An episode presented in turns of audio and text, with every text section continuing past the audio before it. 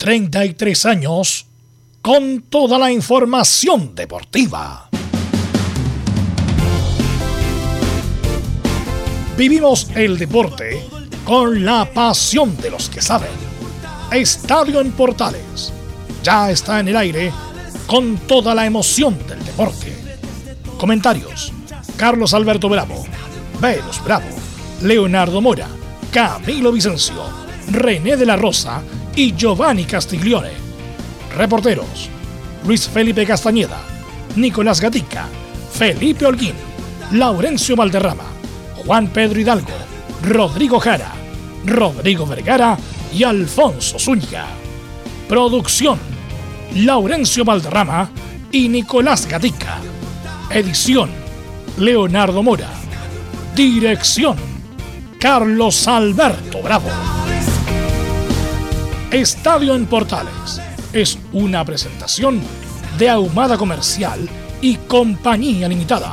Expertos en termolaminados decorativos de alta presión. ¿Qué tal? Buenas tardes. ¿Cómo le va? 15 del 12 2021. Llorando, Sergio Cunagüero dice adiós al fútbol a los 33 años. Primero está la salud. ¿Qué pasa en Brasil? Afirman que Valver Huerta no pasó los exámenes. Todo queda por ahora pendiente. Richard Chunken, argentino 30 años, podría venir por el Cachila Arias le renueve en la Universidad de Chile.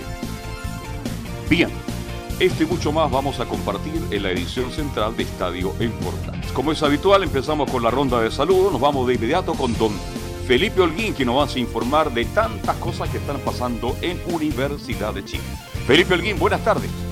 Muy buenas tardes, don Carlos Alberto. Gusto en saludarlo a usted y a todos los oyentes de Estadio Portales que nos sintonizan a esta hora de la tarde. Eh, lo que conlleva la Universidad de Chile al respecto en el informe del día de hoy. Claro, se habla mucho de Richard Chunke, campeón con Independiente del Valle, uno de los refuerzos que podría llegar a la Universidad de Chile de cara a este modelo 2022 eh, comandado por Santiago Escobar, quien habló hoy día eh, con los medios de comunicación y también tendremos declaraciones del técnico, por supuesto, también hablando sobre los posibles refuerzos que van a llegar a la Universidad de Chile. Esto y mucho más en Estadio en Portales. Gracias Felipe Holguín y nos vamos de inmediato con Colo Colo. Colo Colo, ¿qué pasa con qué pasa con Pizarro? Esto lo va a contar nada más y nada menos que don Nicolás Ignacio Gatica López. ¿Cómo te vas, Nicolás? Buenas tardes. Buenas tardes a toda la sintonía sintonía Estadio en Portales. Claro, en Colo Colo, bueno, están viendo lo que va a pasar con Pizarro y Gil. Dicen que hoy día está mucho más complicado que siga el volante colocolino, lo mismo que Leonardo Gil, pero hay que ver ahí, las negociaciones todavía siguen.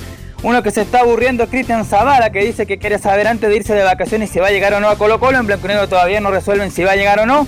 Y surgen, bueno, bueno nuevos nombres. Está Esteban Pavés, está Tobías Figueroa, está otro jugador por ahí, un delantero Sosa argentino que juega también allá. Así que bueno, vamos a ver qué novedades hay en el equipo de Colo Colo.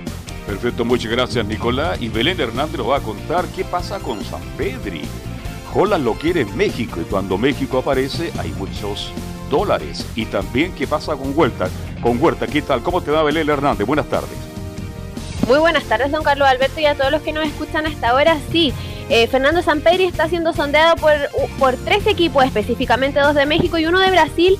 Y lo de Valver Huerta también lo vamos a estar repasando porque todavía no está 100% caída la transferencia al Palmeiras. Pero esto y más vamos a estar eh, revisándolo en Estadio Portales. Perfecto, muchas gracias Belén y Laurencio Valderrama, como es habitual, en un estilo inconfundible, nos va a contar las novedades de Unión Española, Palestino y Auda Club Esportivo Italiano. Laurencio, buenas tardes. Muy buenas tardes para todos, Carlos Alberto y para todos quienes escuchan en Radio Portales. En esta ocasión estaremos eh, enfocándonos en lo que dejó la conferencia de prensa de eh, eh, Caigado, el director deportivo de La Roja, quien habló de varios temas, entre ellos eh, se refirió al tema de Calama, que aún no está confirmado, y dio una particular reflexión sobre eh, el hecho de que Benjamín Galdames no jugara por Chile y si lo hiciera por México. Y también vamos a estar muy atentos a las últimas novedades del equipo de Colonia. Estimas en Estadio Portales. Perfecto, y nos vamos a Antofagasta porque Juan Pedro nos va a contar las novedades del equipo del norte. Juan Pedro, ¿cómo estás? Buenas tardes. Ya estaremos con Juan Pedro Hidalgo desde Antofagasta que nos va a contar las novedades del equipo del norte que deben ser muchas por ahora. Bien, te esperamos Juan Pedro. ya estará con nosotros. Bien, vamos con nuestros comentaristas, nuestros estelares. ¿Está por ahí el técnico nacional Giovanni Castiglione? Buenas tardes. No, tampoco está. Bien. Entonces saludamos al que siempre está, Camilo Marcelo Vicencio Santelice. ¿Cómo estás, Camilo? Buenas tardes. Hola, buenas tardes, Carlos, para usted y para todos los auditores de Estadio en Portales, sí, con bastantes eh, novedades y con esto que ya habíamos dicho del retiro de, del Kun Agüero, joven, 33 años, o sea, bueno, todavía le queda para, para algunos años, pero, pero esta enfermedad este, cardíaca lo obliga a retirarse. Lamentable. ¿Qué tal, Velo? Buenas tardes. Sí, una, una tristeza lo de Agüero, la verdad, 33 años, muy joven, incluso hay video de Claudio Paul Canigia que para los jugadores, los atletas es muy, es muy crudo lo, de la edad, que los artistas pueden seguir, los cantantes, qué sé yo. Y muchos otros, muchas profesiones. El fútbol, es finito, tiene un tiempo y no pueden hacer más su, actividad. Y la adrenalina que le da el fútbol no se las da ninguna otra cosa más en la vida que es justamente el, fútbol y la cancha. Así que bueno, una pena, una pena, un gran jugador eh, que a los 33 años va a ser desafortunadamente vida decidir Como tenemos mucha información, vamos con los titulares que lee Nicolás Gatica. Exactamente, y como Laurencio ya dijo lo de Cajijeado, siguiendo con el tema selección, un rival nuestro a fines de, marzo, que se, Uruguay confirmó su nuevo técnico, el reemplazante del maestro Washington Tavares. Se trata del técnico también uruguayo Diego Alonso, quien ganó el torneo Clausura 2016 y la Conca Champions en 2017 con el Pachuca. Además también ganó en 2019 el mismo torneo pero con el Monterrey. Noticias de fútbol chileno y ahora que terminó la temporada 2021 todo apunta hacia lo extrafutbolístico. Donde el Tribunal de Disciplina aplazó para mañana jueves la revisión de denuncias en contra de Deportes Melipilla. Y algo de Deporte Antofagasta que no alcanzó a decir Juan Pedro, pero que después lo analizaremos en su informe, es el retiro, o mejor dicho, la salida de la portería del golero Fernando Hurtado. En Chilenos por el Mundo, por la segunda ronda de la Copa Italia, el ex jugador de la U, Luis Rojas, jugó 90 minutos en la derrota del Crotone 4-0 ante el Udinese. Mientras el seleccionado nacional Pablo Caldame jugó los 90 y fue amonestado en la victoria del Genoa 1-0 ante Salernitana. Una buena noticia, Eric Pulgar volverá a ser citado este miércoles por la Fiorentina luego de estar dos meses lesionado. El volante que marcó dos goles por Chile ante Venezuela al menos estará en la citación para el duelo ante el Benevento por la Copa Italia. Y un ex de la selección chilena, Marcelo Bielsa, fue goleado 7 a 0 ante el City de Pep Guardiola. En una nueva fecha de la Premier League, esta es la goleada más estrepitosa que ha recibido en su carrera como entrenador. En el polideportivo con presencia del presidente Piñera y algunas autoridades del deporte y deportistas se puso la primera piedra de la Villa Panamericana y Parapanamericana para Santiago 2023. Esto claro será en la comuna de Cerrillos, por supuesto. En el tenis, Jorge Aguilar será el capitán del equipo chileno liderado por Cristian Garín que participará en la edición 2022 de la ATPK, que será el primer torneo de la próxima temporada donde Chile enfrentará a Serbia, donde está Novak Djokovic, Noruega, entre otros equipos por supuesto. Esto y más en la presente edición de Estadio en Portales. Ok, saludamos los resacados a don Juan Pedro Hidalgo que nos va a contar muchas cosas de Antofagasta. Juan Pedro, ¿cómo estás? Buenas tardes. ¿Qué tal, Velus? Un abrazo tremendo. Los últimos serán los primeros, dicen. ¿ah? Así que para este deporte Antofagasta, que oficializó la salida, ojo, de Fernando Hurtado, luego de casi 11 temporadas en la escuadra del CDA, con gran participación en el arco, sobre todo lo que fue la participación de la primera vez de Deporte Antofagasta en la Copa Sudamericana y además la confirmación de ya un siguiente jugador de la escuadra del CDA que regresa luego del préstamo en la escuadra de Deportes Antofagasta. Lo comentamos luego, un ratito más, en el bloque de Deporte Antofagasta, desde una soleada Antofagasta el día de hoy. Velus, abrazo tremendo. Ok, gracias Juan Pedro, estaremos atentos con lo que pase con Antofagasta. Y también saludamos a Giovanni Castiglioni, que también ya está conectado. Giovanni, ¿cómo estás? Muy buenas tardes, Belu, buenas tardes a todo el equipo, a todos los oyentes. Acá me atrasó un poquito, pero ya estamos acá al aire para poder estar con todos. ¿Acá dónde? Preparando el almuerzo. No, no, me, me, atrasé llegando a la casa, andaba trabajando unas cosas de una propiedad que tenía que mostrar. Perfecto. Bueno, eh, te quiero preguntar, Giovanni, parto contigo lo del lead con el City es como la verdad es como un resultado de liga entre como el puntero y el que va subiendo. Es como poco, es como medio amateur lo que pasó ayer. ¿Qué me puedes decir ante dos técnicos tan importantes que uno lo haya pasado encima sobre el otro 7-0? Como, como que no, es un resultado del, fútbol profesional. Se podría decir que es cuando el, el, pupilo sobrepasó al maestro, porque Guardiola tiene como ídolo a, a Bielsa en todo caso. Lo, siempre lo agranda, habla bien de él Pero vi el partido Velo, sí, fue una planadora. Primer tiempo, sobre todo, partido con todo. No dio pausa al City al lead, donde no pudo reaccionar en ningún momento. Y, y fue noqueado, fue noqueado. O sea, no, no se pudo defender de, de los primeros golpes que recibió y no fue capaz de, de revertir la situación en ningún momento en la cancha. Yo, Pero la pregunta es, Giovanni, cuando uno te hacen uno, te hacen dos, tú sabes que mejor me guardo acá, me pongo mitad de cancha hacia atrás para que no me goleen. Sí, pero Bielsa tiene un estilo que no lo cambia nunca. Claro, pero como es Bielsa, bueno, la metieron la pelota en cierta parte, disculpe la expresión, Enterita, y, y fue un papelón. Fue papelón, pero hay que ver las reacciones del lead. No sé si eso le costará. Hay equipos que realmente un 7-0 te cuesta la salida del técnico, pero no creo No, que sea en este técnico, caso. otro técnico lo, lo hubieran echado, pero como es Bielsa, como tiene Y lo subió de- y tiene un poquito de historia dentro del, dentro del poco tiempo que lleva. Claro. Y el nombre creo que lo ayuda, pero sí. Yo vi el partido, Belu, y fue nada que hacer. Fue, no sé, te pongo un ejemplo burdo. eh, cuando a, a Drago mató a Apolo. Así fue. No hubo reacción, ni una reacción del lead. Justamente, el Rocky 4. Fue en, Ro- en Rocky 4 en la primera pelea. Fue así porque lo vi completo.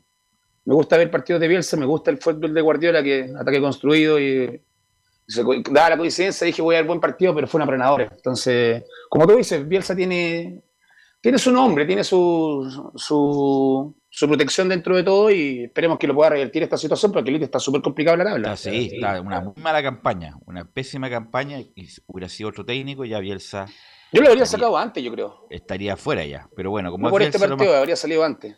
lo más probable es que tenga alguna, alguna vida más. Hay que ver Bueno. ahora qué pasa en el mercado de enero. Yo creo que se debería reforzar Bielsa para poder salir de ahí. Él se va, definitivamente, ya lo anunció. ya. Ahora y para anunciado. Ah, sí. Bielsa no, no, nunca No, Bielsa no nada, lo ha dicho. Sí, nunca pero bueno, la información nunca- que no, llega no. de allá es que Bielsa- terminando la hay que temporada se- va. Hay que seguir la vida de Bielsa. Bielsa nunca ha dicho si se va o se queda. Nunca. No, una incertidumbre siempre. Siempre, a fin, incluso el tipo firma un día antes cuando empieza el campeonato, su contrato, porque tienen que homologarlo en la federación. La única vez, porque una cuestión de política, fue en la selección chilena, que Sí. fue, llegó, hizo una conferencia de prensa, yo con Segovia en la misa, que qué sé yo, pero hasta el último minuto no se sabía si continuaba o no. Y en todos los equipos igual, en el Bilbao, en el Marsella, eh, bueno, que decir, la selección chilena, siempre, nunca sobreasegura nada. Bielsa siempre hasta el último minuto dice, me quedo, me voy, porque según él mantiene la energía. Así que Pero para mí fue un Bielsa- accidente Bielsa del es un caso fútbol. especial. Para mí fue un accidente del fútbol, para haber perdido 7-0. No olvidemos Chile-México. Accidente del fútbol. Sí, venía- Carlos, pero- pero Bielsa venía mal. Sí, viene Bielsa mal. venía mal, entonces ¿cómo, te- cómo juega así si Pero no, es que- estás jugando, no estás jugando bien? ¿Y usted, Pero lo es va, que no usted le va a cambiar el estilo de juego a Bielsa a esta altura de su vida? Jamás se la va a Bueno, cambiar. por Nunca lo algo, no ha ganado, cambiado. por algo Bielsa no ha ganado todo lo que debió haber ganado. Por algo siempre quedó ahí. ¿Y a- qué debió haber ganado? eh, Giovanni, ¿Una la, Copa la Copa América de Argentina en Perú sacó un defensor, puso a no sé a quién, me parece a Chamot para ir el cabezazo y pierde la Copa América. Sí, está bien, Velo. Eh, si pierde- ha sido, hay que recordar- testarudo. Recuerda que tenía. Giovanni, era Giovanni, espérate un segundo, recordar, o insisto, Crespo. yo, a me encanta, me encanta Bielsa, pero Bielsa no ha ganado todo lo que debe Hay que recordar que Bielsa protagonizó la mayor afrenta de la historia del fútbol argentino en no clasificar a segunda ronda de un mundial porque el tipo nunca puso, entre comillas, no le dio la A Crespo oportunidad- con Batistuta a juntos. Batistuta a Crespo, justamente. Pero es porque Eh, su idea y la sigue manteniendo. Se bueno, siete, pero- pero, le ha resultado. Bueno, pero la idea a veces, viejo, hay que ser flexible. Y No, justamente pero el- e- esa flexibilidad la tomó el chico Jorge Luis Sampaoli. la que en algún tomó, momento la robó la tomó idea. Y fue campeón de América. Pero Velo, a lo que voy yo y concuerdo con tu padre, no, Velo, eh, nunca, ni teniendo un expulsado, cambia el esquema. Bueno, por Entonces, eh, yo no estoy, el no estoy debatiendo eso. Justamente por esa rigidez de Bielsa no ha ganado todo lo que debió haber ganado en su momento Bielsa. A eso me refiero. Por ejemplo, cuando ganó, cuando jugó la final de la Europa League Copa del Rey con el Barcelona, igual, se fue, se fue encima del Barcelona, del Guardiola, bueno, 3-0 perdió y perdió esas copas. Por eso digo que a pesar de que Bielsa es, import- es un, extraordinario entrenador, de los mejores del mundo, pero no ha ganado Bielsa todo lo que debió haber ganado justamente por esa rigidez Sí, pero me, me, me estoy nombrando el Barcelona de Guardiola también, ojo. Pero por eso te digo, po. Que era el ¿Cómo tú le mejor vas- equipo del mundo. Tú, tú- tú vas a, jugar, tú, vas a presionar No. al- ya, en el mundial. Pero en es que el Bielsa mundial, es así, esto es Pero Yo- en el mundial de. Sudáfrica, eh, Giovanni, Chile, fue a presionar a Brasil. ¿Cuánto nos trajimos? 3-0. Nos comimos, nos Hizo podemos el comer palito. Sí, el palito. Por eso te digo que es como un. un- un- Pero ya un- no se cambió, ya tiene su forma No, No, hecha. ya y- no cambió, ya no cambió. Estoy de acuerdo, por eso te digo que, por eso te digo, por esa rigidez, eh, de Camilo, Bielsa a lo mejor no ganó todo lo que debió haber ganado en todos los equipos lo que pasó. podría haber ganado. El único que quizá el único partido fue ese contra España en el Mundial de Sudáfrica, ahí donde pero ya- Justamente, claro. Eh, Donde le no, quédense ahí, quédense Sí. ahí, no, no, no, no suban, no pasen la mitad porque estamos clasificados. Es la única vez que yo he visto Bielsa sí. justa- regular, regular un poco para, para clasificar o te- obtener algo. Eh, Pero yo lo vi, Velo, y fue una masacre anoche. Fue algo donde no se pudo, el primer combo lo dejó noqueado y no se pudo salir de, de ese, de ese golpe y fue una paliza. Y una planadora, no tuvo opciones, Bielsa. Salió Claro, los primeros pero- 10 minutos, tuvo un par de, ata- de ataques, pero de ahí se acabó. Quiero tocar un tema acabó. contigo, Giovanni, en otra proporción, obviamente. E- Este muchacho Sergio Agüero tiene la vida asegurada, ganó una cantidad de dinero impresionante. Respecto del retiro de un jugador normal, eh, con tus compañeros que tú, tú lo viviste en tu época de profesional, porque es muy duro eh, retirarse y empezar a, Es un cambio de vivir, vida. a vivir la vida probablemente tal Es un cambio de vida. eh, donde no tiene entra- no, no- no tiene la herramienta, no tiene los estudios, no tiene la capacitación para ir a la vida laboral. Insisto, Sergio Agüero, él, sus hijos, sus nietos, sus bisnietos, sus tataranietos van a vivir tranquilos, no van a tener ningún problema, pero un jugador común y corriente no, pues Giovanni, van a tienen que empezar a vivir la vida. Entonces mi pregunta es, ¿cómo tú lo viste con tus compañeros? A lo mejor todavía algunos compañeros tuyos tienen problemas respecto de eso, de la, de la sobrevivencia. ¿Cómo es retirarse relativamente joven, Giovanni, y sin tener las herramientas para, para sobrevivir? Punto uno es un cambio de vida, Velo. Y bueno, tú también lo sabes. Hay mucho, mucha gente que se dedicó, que dio su vida para poder estar llegando al fútbol. Y, tenemos casos de muchos que no llegaron, que podrían haber llegado. En esta época habrían llegado, sobre todo en el Universidad de Chile. Eh, pero es un cambio radical, pero eh, te despiertas en la mañana y no. Tienes que, tienes que bu- buscar las ideas, qué vas a hacer, dónde vas a hacer, porque el cuerpo, si no, si no tiene actividad, el cuerpo. que uno se empieza a atrofiar, se- son cosas normales, naturales, que todo el mundo sabe. Y, mucha gente que no tiene el futuro asegurado tiene que ir viendo qué es lo que hacer, buscar alternativas, ideas. Y todavía encuentro gente que hace, que uno de repente uno se encuentra con compañeros que, ¿qué estáis? No, estoy con un taller, estoy con este emprendimiento, estoy con esto, con esto, buscando varias alternativas siempre. El caso de Agüero es distinto, ojalá pueda y sepa bien administrar bien la- el dinero es que, que tiene, porque hay casos No, de... incluso Tenemos el caso de Tyson que ganaba por pelea Sí, 200 millones de dólares y sí, terminó en la bancarrota, no, entonces droga, peleaba tres veces al año.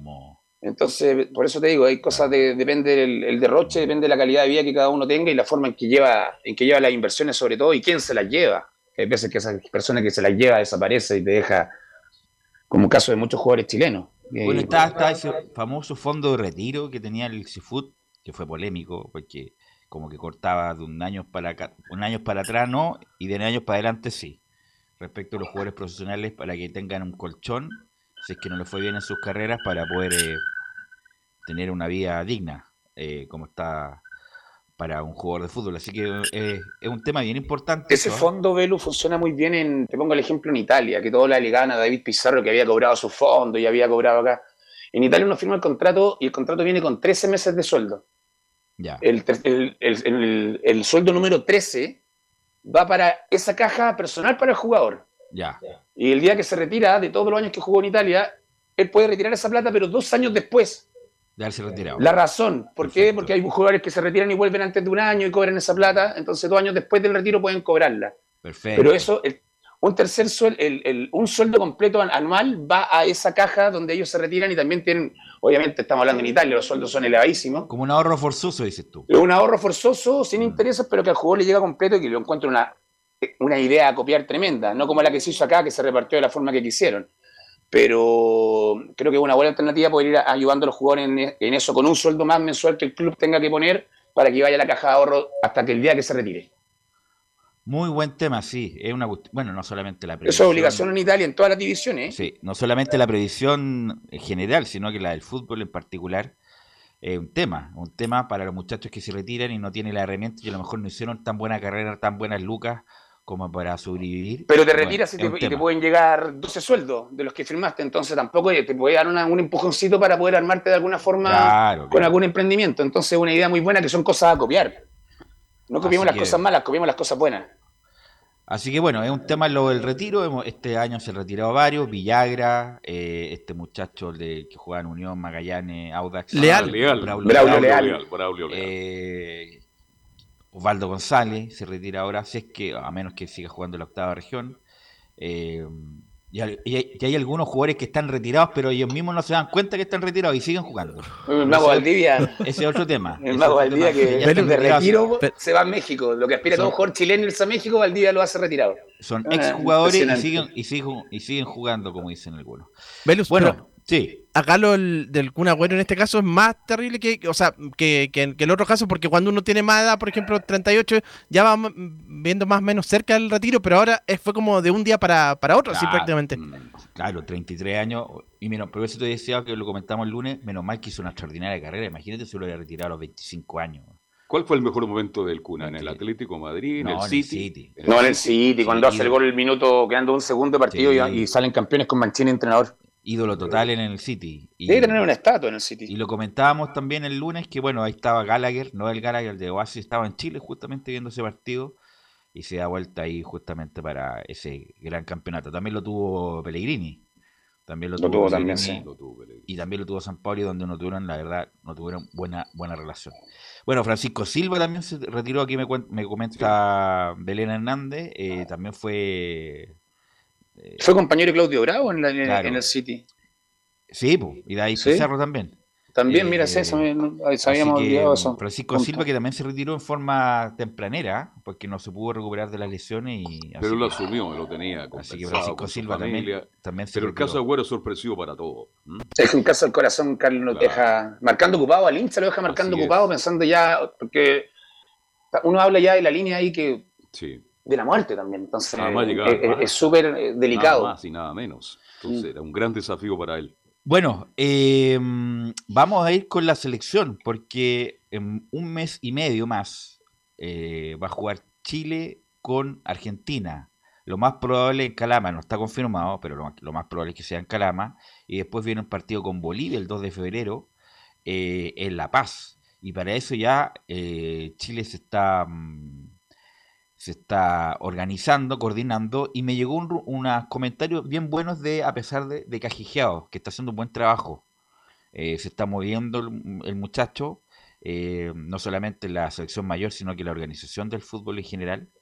Y, y me llegó la eh, información o el comentario que es un tipo súper serio y súper profesional, pero eso lo vamos a ver después. Así que Laurencio Valderrama, tendremos un pequeño informe con la selección chilena, Laurencio Valderrama.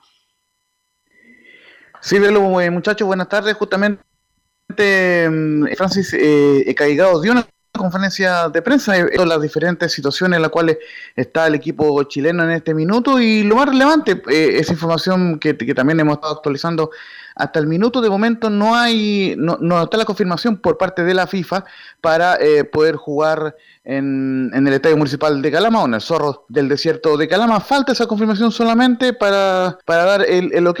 Está todo el esfuerzo, in- in- incluyendo mejorar las canchas de entrenamiento del estadio, de- del Estadio Zorro de- del Desierto de Calama. Así que vamos a ir de inmediato con la declaración de Francis eh, eh, en conferencia eh, de prensa, la número 03, dice que hicimos la solicitud de jugar en Calama y estamos a la espera de la confirmación de FIFA. Eh, a ver, por nuestra parte, lógicamente, nosotros hemos hecho la solicitud de jugar el partido en, en Calama eh, y, lógicamente, también iniciamos todo lo que es la, el preparativos y la logística de cara a poder trabajar en, en Calama y estamos en ello en el día a día, en contacto diario con Calama. Mm, sobre si el partido ha sido eh, ya confirmado, eh, entiendo que no, que todavía no ha sido confirmado por FIFA eh, y que estamos a la espera de esa confirmación. La pregunta es, Laurencio, esa confirmación tiene que llegar luego, me imagino, para el, el equipo rival, entre comillas, haga la logística. Eh, justamente esa confirmación tiene que llegar sí o sí esta semana y de hecho es más, estábamos esperando, eh, mientras ustedes estaban conversando sobre el tema del, del, del retiro de- del Kun Agüero, estábamos esperando justamente si es que salía alguna confirmación de FIFA y, aún no sale nada, eh, pero tiene que ser sí o sí esta semana porque, eh, digamos, hay todo un tema de protocolo, de logística que, que lo maneja FIFA y en ese sentido tiene que estar sí o sí esta semana confirmado el partido. Y vamos a ir de inmediato con la 04, que es la razón por la cual Chile juega en Calama. Dice que eh, Francis eh, Caigao que el partido lo jugaremos en Calama, porque después visitaremos a Bolivia en La Paz y los jugadores apoyaron esta idea.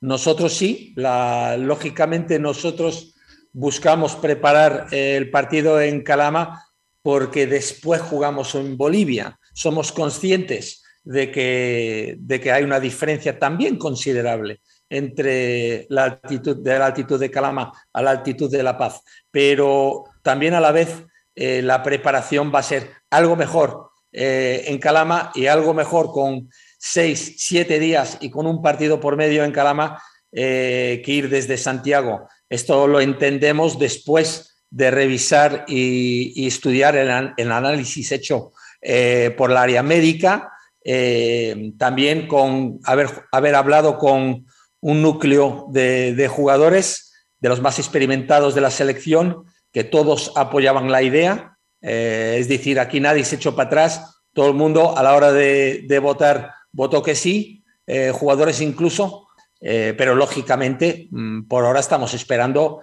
la decisión final, que en un caso de esto la decisión final, sea en Calama o sea en cualquier estadio, es siempre de, de FIFA. Muchachos. Yo creo que es una buena idea, bueno, lo hemos comentado latamente, porque ¿cuánto? El vuelo entre Calama y La Paz serán una hora, más que eso no es, todo cerca.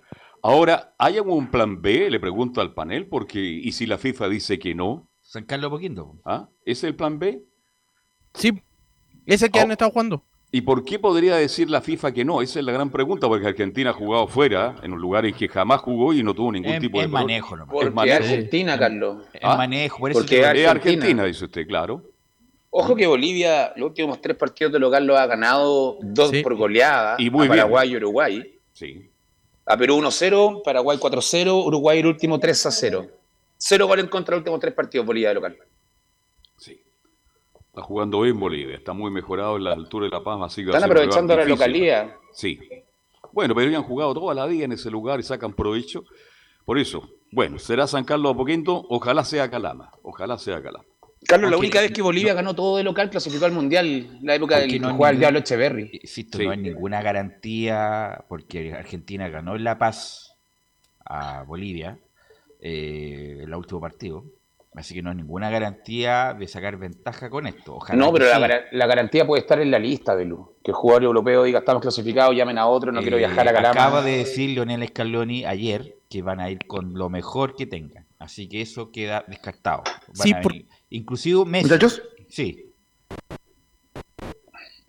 Sí, eh, solamente eh, consignarles que, eh, a ver, el, por lo menos en el, en el staff de La Roja está esa idea de poder rescatar cuatro puntos en esta pasada. Básicamente, poder rescatar un empate ante la Argentina. Saben que tanto para los jugadores extranjeros de Chile como de Argentina eh, sería casi una igualdad de condiciones jugar en Calama. No, no, no habría una mayor diferencia, ya lo dijo el portero Bravo.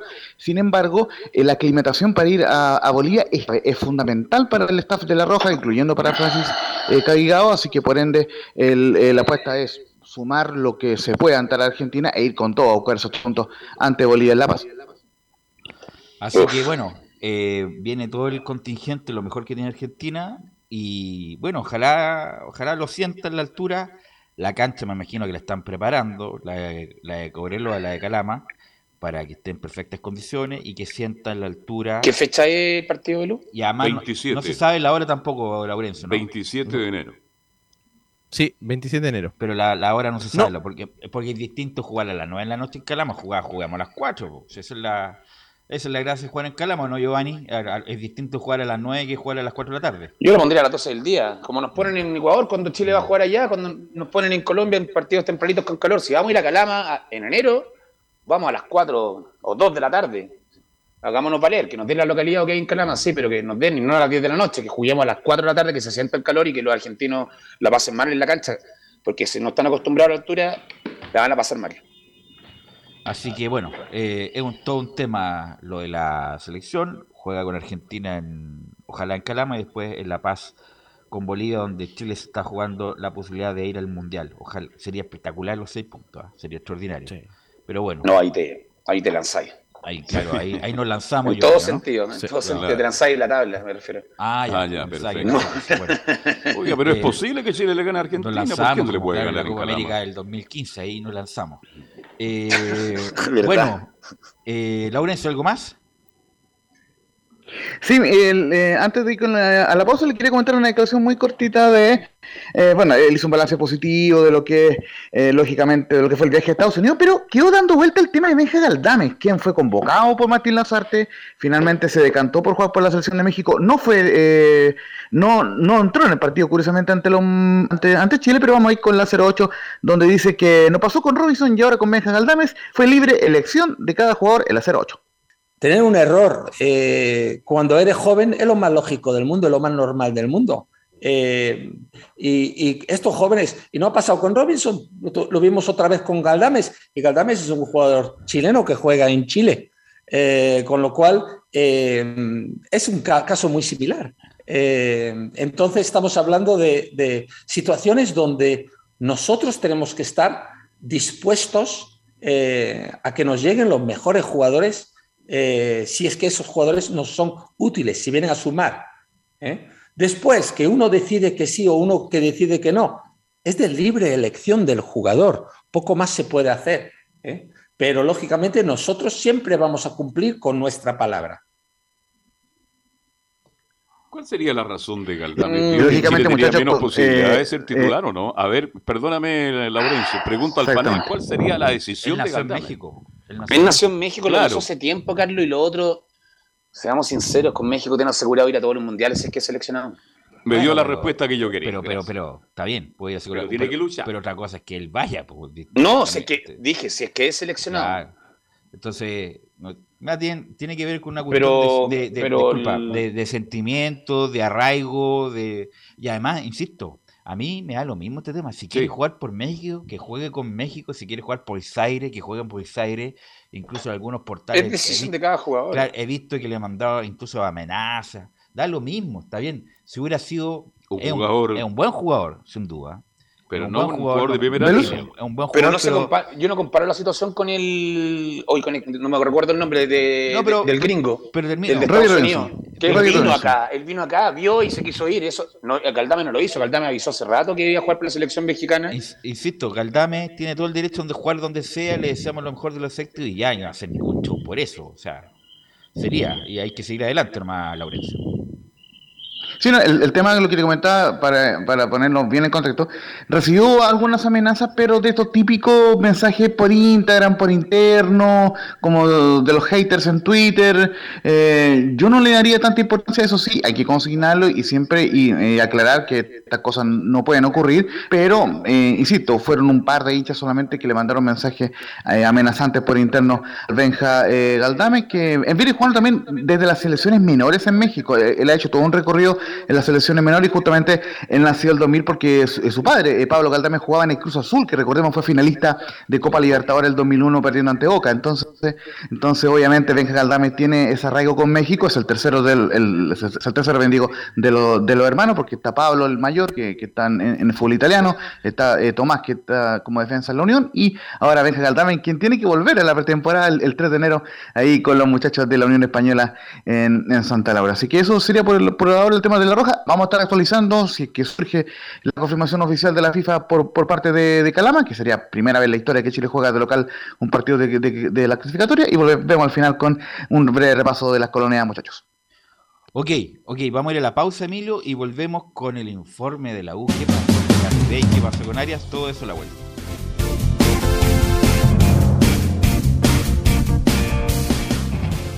Radio Portales le indica la hora. Las 2 de la tarde, 4 minutos. ¿Quieres tener lo mejor y sin pagar de más? Las mejores series de televisión, los mejores eventos deportivos, equipo transportable, películas y series 24/7. Transforma tu TV a Smart TV. Llama al 973-718989. Twitter arroba panchops. Visita www.radiosport.cl, el sitio web de la Deportiva de Chile. Programas, noticias, entrevistas y reportajes, podcast, radio online y mucho más. Todo lo que pasa en todos los deportes lo encuentras en www.radiosport.cl. La Deportiva de Chile en Internet. porque lo bueno puede ser aún mejor. Prepárate a conocer la evolución de la Primera de Chile. Bienvenido a Portales Digital. Ingresa ya a www.radioportales.cl y descubre nuestra señal en vivo en audio y video, además del tradicional 1180m. Mantente al día con las últimas informaciones de Chile y el mundo e interactúa con nosotros a través de nuestras redes sociales en Facebook, Twitter e Instagram. Recuerda www.radioportales.cl La nueva multiplataforma de la Primera de Chile ahora es aún mejor. Termolaminados de León, tecnología alemana de última generación. Casa Matriz, Avenida La Serena, 776 Recoleta. Foro 22 622 5676. Termolaminados de León. Desde todo Chile. Desde todo Chile. Y para todo Chile. Y para todo Chile. Portales Digital está en todas partes. www.radioportales.cl Entre Marco Grande y Marco Chico, media vuelta y vuelta completa. Escuchas Estadio en Portales en su edición central. La primera de Chile, uniendo al país de norte a sur.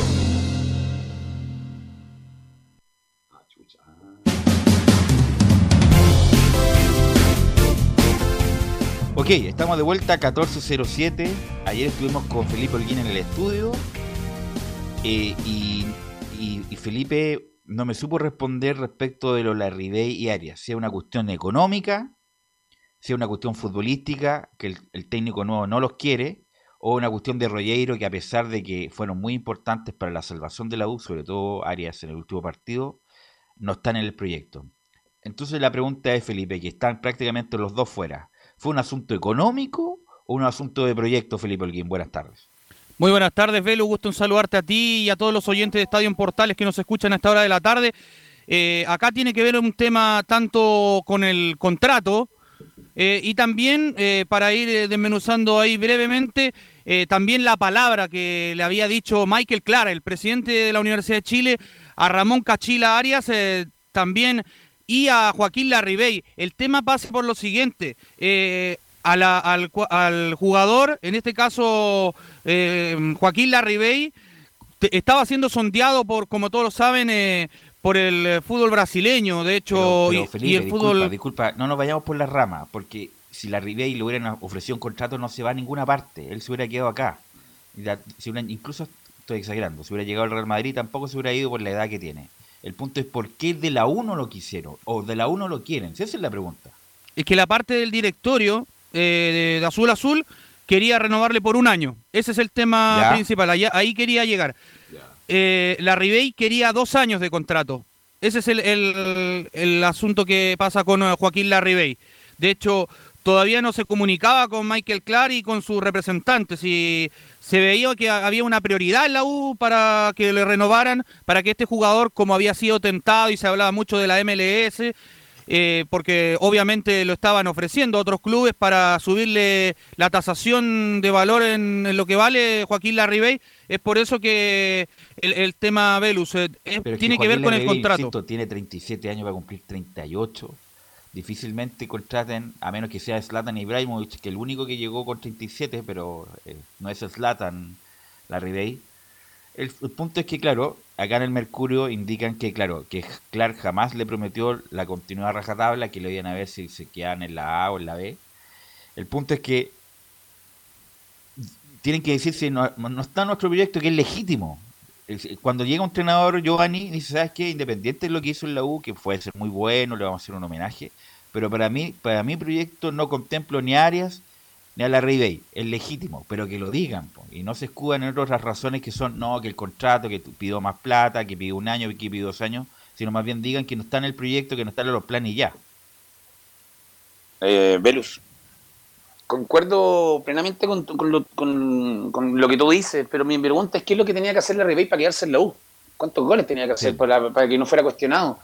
¿Qué, busca, qué, qué- qué nueve busca la Universidad de Chile? ¿Cuál es el proyecto que tiene el entrenador? Porque Larry Bay ya demostró que lo que hace, lo que, lo que vale. Hizo goles en un equipo que no jugó nada de fútbol hasta el partido con Católica en todo un torneo, entonces hizo bastantes goles. Creo que un jugador demostrado que un 9 independiente de la edad que tiene, él quería quedarse en la Universidad de Chile, pero ya yo creo que ya, ya está quedando fuera prácticamente. Y no creo que pase por un tema económico en este momento. Lo que dice, lo que, lo que nos desea acá el compañero es de, de el tema de Felipe Holguín de dos años y un año, pero creo que no sé, Chile se equivoca en esta decisión. Creo que tenía un jugador que ya estaba demostrado que, que, que, que hacía los goles, que está preparado, que tuvo una carrera que obviamente se nota en la cancha de lo que hace en el Universidad de Chile, de los pocos que demostró y creo que lo, lo dejaron fuera y creo que pierden un gran valor, un gran aporte para el equipo.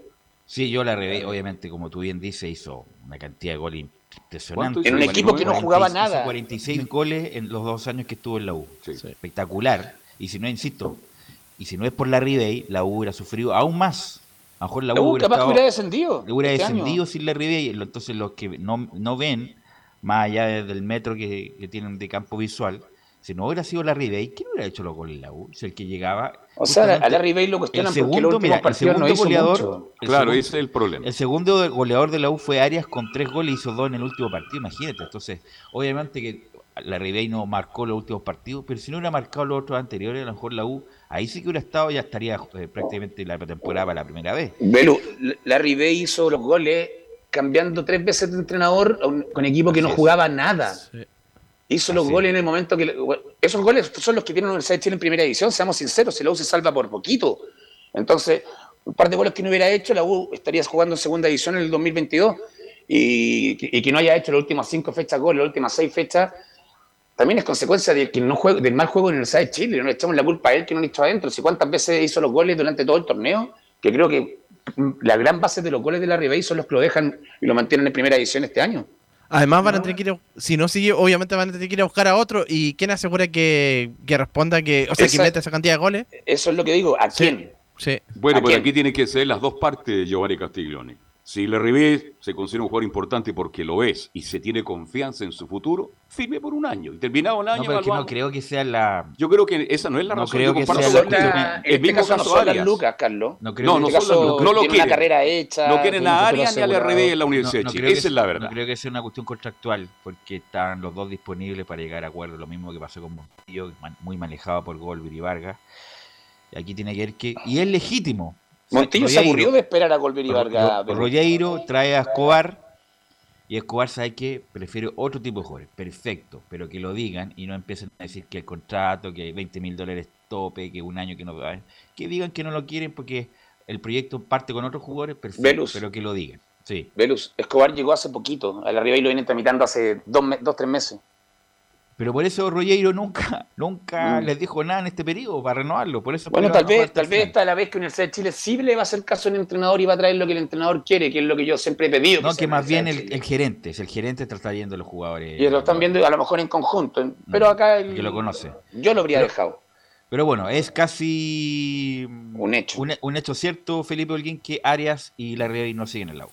Así es, Velus, como bien lo decías tú, eh, estos dos jugadores que fueron artífices muy principales de, de la U, eh, van a tener que ahora la institución salir a buscar las dos alternativas, tanto en la saga central y también un delantero. Mucho se hablaba de, un paraguayo también, el que les me nombré yo ayer, eh, el señor Luis Amarilla, pero también ahí hay una traba también porque hace poco ya eh, Liga Deportiva Universitaria de Ecuador eh, dijo que iba a ser eh, la opción de compra del jugador y los derechos le pertenecen a Vélez y es por eso que no llegaría a la Universidad de Chile y ahí se tendría una baja más eh, en la delantera, pero han salido varios nombres como en la temporada. Es una, eventualidad, pues, Felipe, no, es- no era nada seguro, era una eventualidad. Puede que sí, puede que no. no. Es parte del, del juego del mercado, ¿no? Sí, de hecho, lo que sí está 100% asegurado y que va a llegar a la Universidad de Chile en este tema de refuerzos es el arquero, Hernán Galíndez, de hecho, es el que ya está casi abrochado para ser parte de la Universidad de Chile. Este arquero que lo hablamos también ayer en el informe. eh, y también eh, el otro que también ya llegaría con opción de compra y que salió hace poco también la noticia es de José Carabalí, el lateral izquierdo también, que lo conoce el técnico Santiago Escobar, eh, hombre de 24 años, este lateral que también se desempeña como puntero izquierdo y como derecho, polifuncional, así que serían las dos, eh, los dos refuerzos que le habíamos anunciado ayer, que podrían ya, tendría que ser oficializados más que nada en la Universidad de Chile, y el otro es eh, Felipe Seymour, quien estaría prácticamente abrochado para ser eh, No, el tercer no- ahí no refuerzo. Ahí no, entiendo nada, insisto, ahí me revelo, insisto, ahí me voy a, me voy a saltar de mi lado comentarista y me revelo. ¿Cómo van a estar? Y lo, y lo le voy a preguntar a Giovanni. Felipe Seymour, que viene con campañas discretísimas en O'Higgins y en La Calera, donde su segundo periodo en la U fue horriblemente malo. Y no sé, justamente no se condice con lo que hablamos de la Ribé y Aires, que tuvieron rendimiento en la cancha y no van a continuar. Y a un tipo que hace mucho tiempo que no juega a buen nivel, ni siquiera está bien físicamente para lo que era Felipe Seymour en su momento, que lo mejor que tenía era su capacidad aeróbica, su capacidad de oxigenación, pero viene jugando muy mal y no entiendo a qué viene Seymour, Giovanni Castiglione, Felipe Seymour en la U. Velus. Eh, bueno, yo vi jugar a Seymour porque lo conozco, tengo, eh, pero acá me, me salgo de la amistad que tengo con él.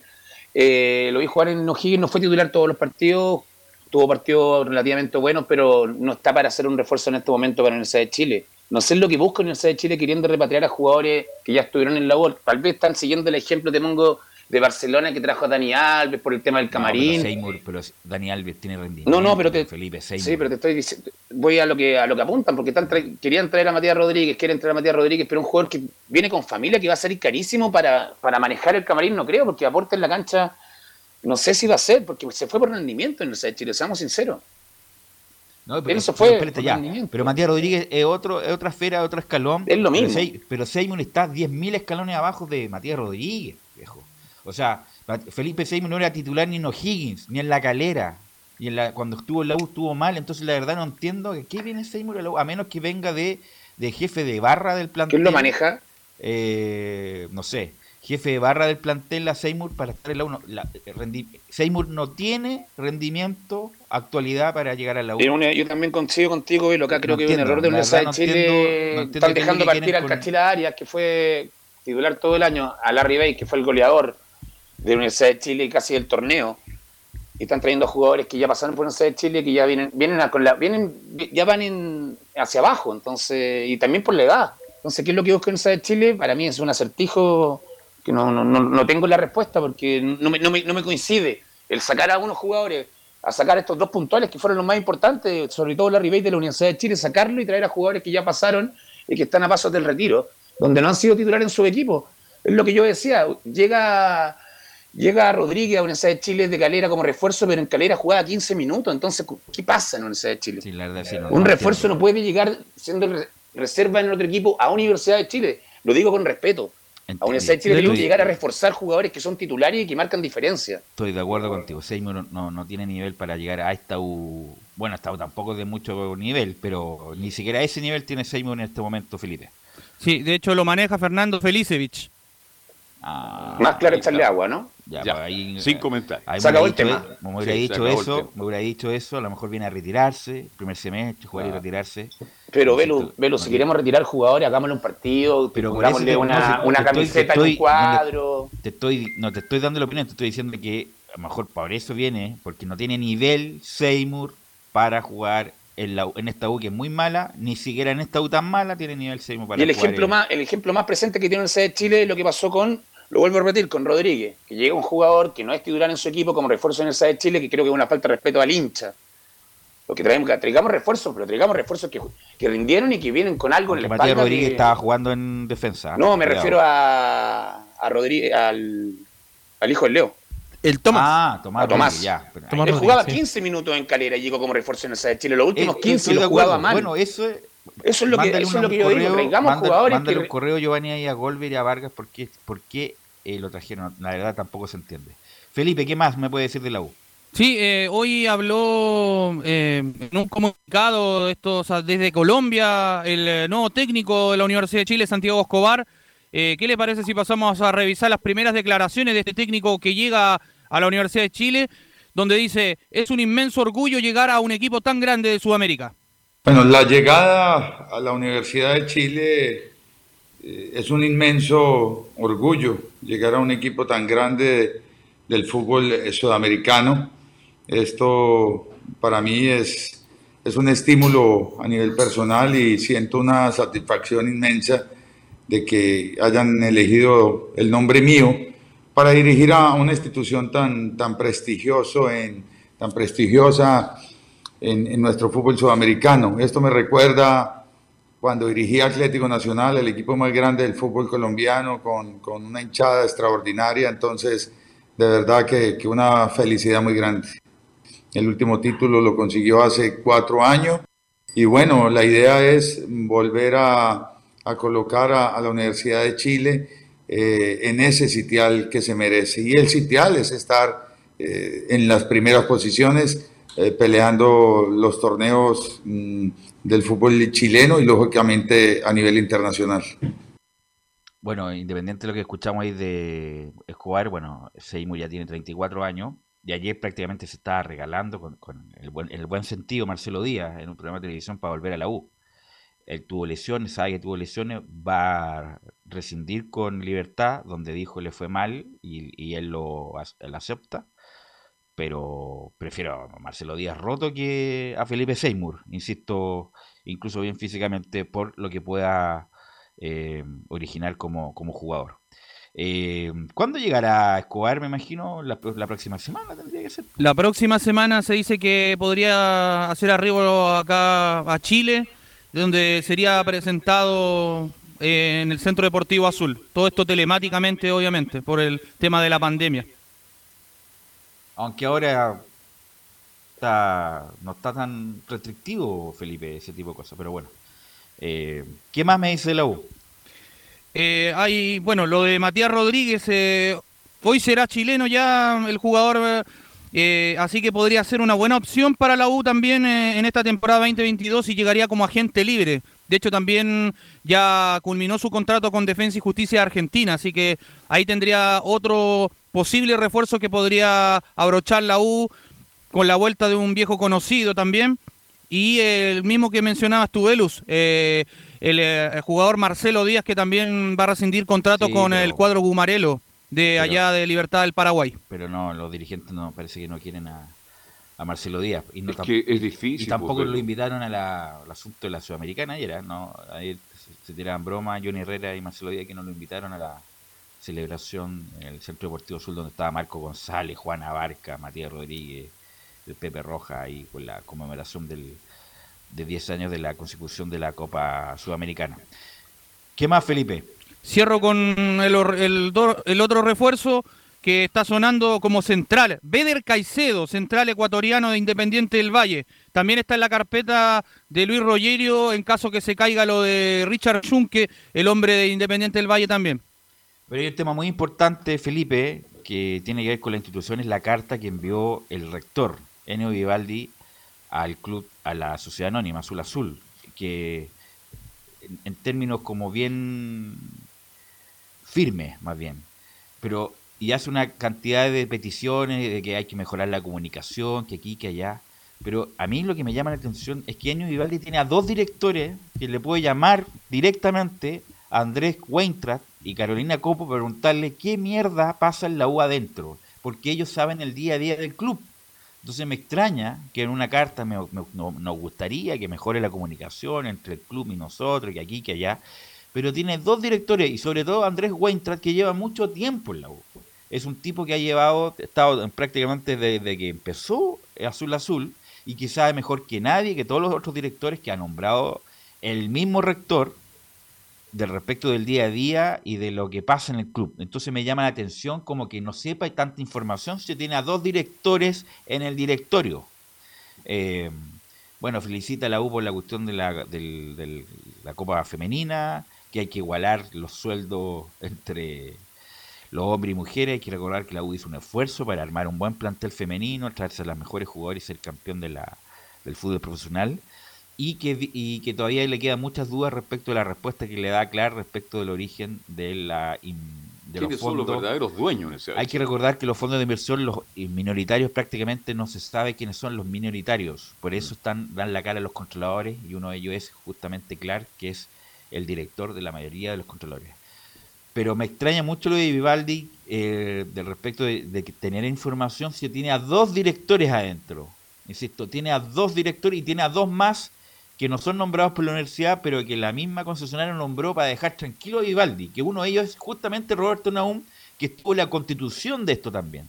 Entonces, me llama la atención, obviamente que esto no va a salir en los medios porque mucha gente no conoce el día a día de esto, pero me llama mucho la atención, si tiene tantas dudas, llama a sus dos directores, los cita en la oficina y le pregunta qué pasa en el club, cuál es el proyecto, cómo es Clark, cómo es Rollero, cómo esto, cómo esto y otro, en vez de mandar una carta abierta para que todo el mundo se entere, la verdad. Pero bueno, eso ya es una cuestión dirigencial. Bueno, eh, eh, pero para eh, el agua entonces tiene a Galinde y al técnico por ahora, nada más, ¿no? No, Galinde ni siquiera to- todavía Ni está- siquiera Todavía Galinde no- afirma. Ya. Claro, todavía falta que se haga oficializado, este ju- que se oficialice, digo, Hernán Galíndez, eh, pero llegaría por dos temporadas por lo que se ha hablado. Y el otro es eh, José Carabalí, que también llegaría como posible refuerzo de la Universidad de Chile, este lateral izquierdo. Nada más, muy poco para lo que para lo que salió. No, de la tiene de que Chile. tener con esto, Sí. con la salida de la Ribey, Camilo, la salida aérea, 10 jugadores por lo bajo. 10 jugadores, claro, y solo tiene el técnico en este momento y los otros son supuestos en, en realidad. pues, Así que, ¿y cuándo empiezan a trabajar el, a eh, los primeros días de El enero? Día 3. Mm. Ya. Hay un Día 3 de enero. cuadrangular en Argentina. Así hay que la U, el equipo. la U va a tener que contratar jugadores, muchos jugadores. Bueno, gracias Felipe. Muy buenas vamos tardes. Emilio, vamos a ir a la pausa y vamos a ir de corrido con la Católica, Colo Colo, Antofagasta y las Colonias.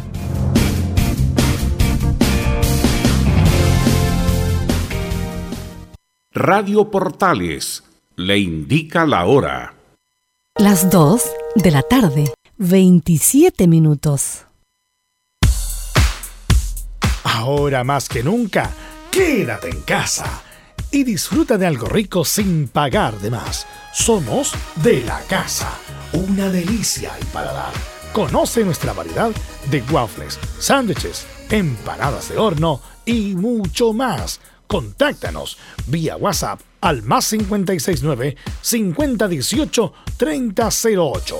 Atendemos todas las tarjetas de crédito y Red Compra. Infórmate más en nuestras redes sociales, en Instagram y Facebook. Recuerda, somos de la casa, una delicia al paladar.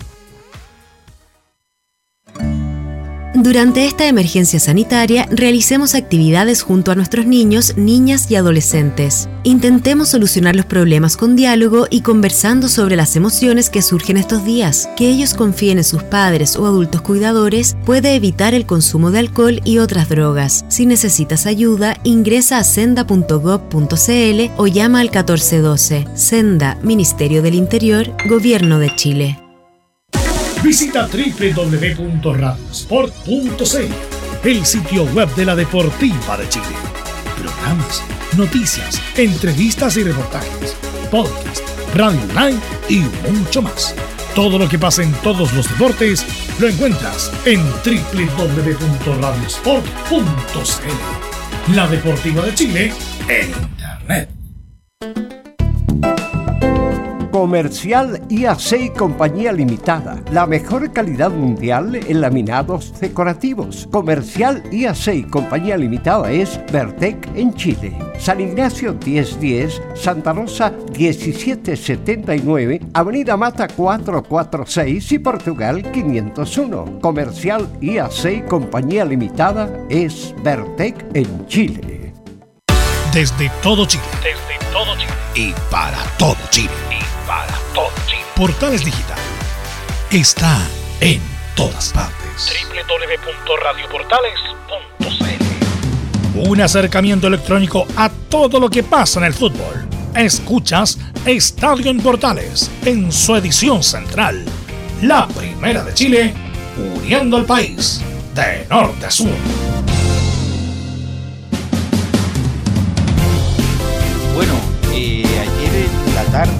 Estaba circulando un rumor y después se confirmó que Valver Huerta tuvo problemas en los exámenes médicos. Le quiero preguntar antes de ir con Belén, ¿te pasó alguna vez de no pasar los exámenes médicos, Giovanni, con algún examen como a Boris, el test de droga, el test de pelo? ¿O, o no, Giovanni? No, no, no me pasó. Ah. Me pillaste mal parado, me hiciste reír. Ya, porque no Pero- encontraron el pelo, a eso, a eso me refiero, ¿no? Pero ¿cuál es la razón? ¿Cuál es la No, en ese momento yo tenía Tenía frondosa, cabello, frondosa tenía frondosa. Era el jugador más lindo de Chile, Belu. Ya. Eh, no, no me pasó y tampoco con algún compañero me pasó en algún equipo en el momento. Pero, pero sí, una, hay que ver qué- cuál es la lesión y qué es, lo, y qué es lo que abarca, porque el no poder firmar en un equipo estaría, le estaría pasándolo por el tema de, de- de- alguna lesión, le estaría pasando lo que no podía pasar Miguel Rifo para poder irse de Colo Colo también en, en- en su momento, porque con lesiones así uno queda afuera. El mismo Rifo decía antes de cualquier, oye, yo tengo este problema, y- pero distinto lo de Huerta porque... Es como lo- Gorosito para llevarse- falla- con falla de fábrica. Sí, Gorosito para poder llevarse a Argentina a Dante Poli. Poli, cuando se lo llevó, él tuvo que explicar que la lesión lo tratan de, de cierta manera entrenando para llegar a los fines de semana y jugar los partidos. No, pues porque si no, no por- pasaba. si no- justamente si no es por Gorosito, Poli no juega en, No juega en ningún- Argentina. ningún equipo No porque tenía problemas graves en la rodilla. No tenía Él- recordemos que él Problemas quedó, crónicos él- ya. él quedó en el Manchester de Ferguson, quedó y no pudo pasar la rodilla. E- Ese gran problema que tuvo desde chico. Pero Huerta viene jugando en Guachipato y la Católica, y yo no recuerdo lecciones importantes No, Huerta. Habría que saber el fondo, qué lesión pasa sería. tiene lesiones, pero hay que recordar que Gonzalo Fierro, pero eso para mí que fue una... Tenía un problema en el ojo. El pistolero. No, pero eso fue un manejo de los dirigentes de Boca porque no lo querían. Porque Cuando estaba el único Vichy, que, sí. el único que lo quería era el Vichy y no les convencía a Fierro. Y le dijeron que no, que tenía prácticamente un problema en el ojo. Después La retina. Terminó, terminó filmando en, en Flamengo, donde jugó poco Fierro. Pero pero lo de Huerta, que venía en su mejor momento, Camilo. Con No, y club- yo cuando, cuando lo leí que marcando ocupado, ¿qué le con pasó? un club, con un el club torneo. campeón, bicampeón de América, con un buen sueldo, es que es como para pasarle, es para estar deprimido, obviamente, Camilo. Sí, y ah, además que justamente lo hemos comentado, yo, yo creo que es uno de los jugadores más re- o es uno de los jugadores más regulares de la Católica en este último año. El ya era tercera temporada porque llegó el 2019 y, y fu- fue como titular y estas dos últimas ya indiscutido de la Católica y es verdad, no, no, no es que haya tenido muchas lesiones durante el campeonato. Así que, bueno, Belén nos va a traer todo eso porque desafortunadamente para él... Y San Pedro, pues Velo, hay equipos interesados en San Pedro. Pero, pero vamos con... Vamos por partes, Vamos por dijo, parte. ¿ah? Entonces, desafortunadamente, eh, Huerta, no por la Católica y el club, pero era una oportunidad muy importante haber ido a Brasil y está todavía en condicional Belén. Sí, muy buenas tardes, Belu, y a todos los que nos escuchan hasta ahora. Bueno, eh, sí, como ayer estábamos diciendo que, claro, Valver Huerta había viajado a Brasil para realizarse los eh, respectivos exámenes médicos eh, y luego, posteriormente, claro, firmar el contrato que era por 2 millones de dólares por el 80% de su pase, iba a firmar por cuatro temporadas con el actual campeón de, de la Copa Libertadores. Incluso Juan Tagle le, le dio la despedida en Twitter con unas palabras que, que, que dice, todo el éxito del mundo a nuestro multicampeón Valver Huerta que se ganó en la cancha y fuera de ella esta gran oportunidad. Las puertas quedan abiertas para ti. Pero, ¿qué pasó con, con Valver? Bueno, ayer en la tarde, eh, Almeiras en sus redes, eh, eh, redes sociales eh, presentaron a dos jugadores, Eduard Atuesta, eh, colombiano, y Marcelo Lomba, eh, brasileño. Estábamos todos expectantes para la presentación de, de Valver, la oficial, ya que confirmaba que iba a jugar en la próxima temporada en, en Brasil. Pero, eh, claro, se cayó porque no pasó uno de los exámenes médicos, específicamente en la rodilla. En la rodilla derecha se registra que tiene, tuvo una lesión eh, cuando jugaba en la Universidad de Chile por 2014. eh, cuando tenía como 20 años, Valver Huerta se rompió los meniscos eh, de la rodilla derecha, como dije recién, y tuvo que operarse.